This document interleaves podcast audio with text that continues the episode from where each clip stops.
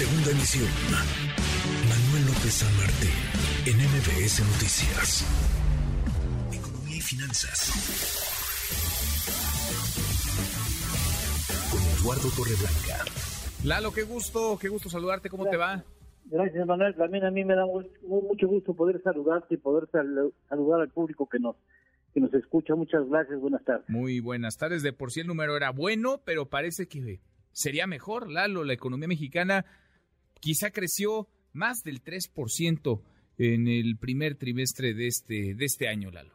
Sí, todo parece indicar, dicen los números oficiales del INEGI, la muy probable posibilidad de que en el primer trimestre nos dé una grata sorpresa el comportamiento de la economía mexicana, acercándose incluso por encima del 3.5, acercándose peligrosamente al 4%, según parecería indicar el trabajo de la economía durante el mes de marzo. Eso sería posible. En enero creció 3.6%, nadie lo creía, pues anticipábamos un año que en el mejor de los casos apuntaba hacia un crecimiento de 1.5%, incluso había una empresa consultora estimaba el crecimiento en, signo negativo de 1%, pues ahora resulta que en enero creció 3.6 y en febrero 4.2, es muy probable que en marzo cierre con un crecimiento o haya cerrado eh, con un crecimiento de 3.5%, lo que ya hace que en conjunto pudiera pensarse en una cifra cercana al 4%, superior al 3.5%. ¿Por qué? Por un lado, apoyan las remesas, que apoyan fundamentalmente el consumo del sector terciario, el mercado interno, pero por otro lado también sigue siendo muy destacada la labor del comercio exterior mexicano, afortunadamente siguiendo las demandas de productos y de partes que realiza la economía de Estados Unidos que sigue siendo importante el crecimiento que tiene la, la economía norteamericana, a pesar de que comienza a perder fuerza, sigue siendo muy notorio. Ahora, ¿cuánto nos va a durar ese buen sabor de boca del primer trimestre?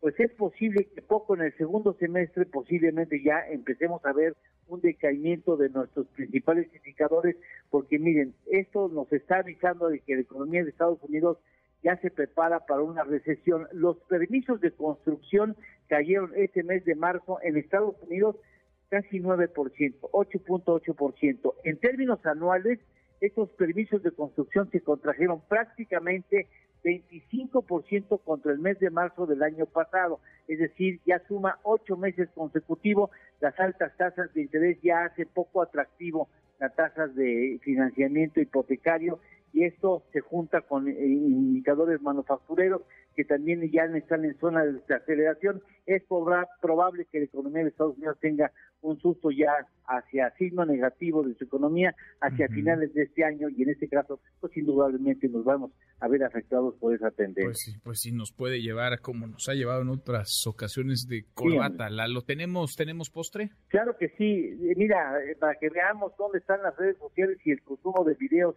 Netflix ya es responsable del 15% del tráfico mundial de Internet. ¡Qué locura!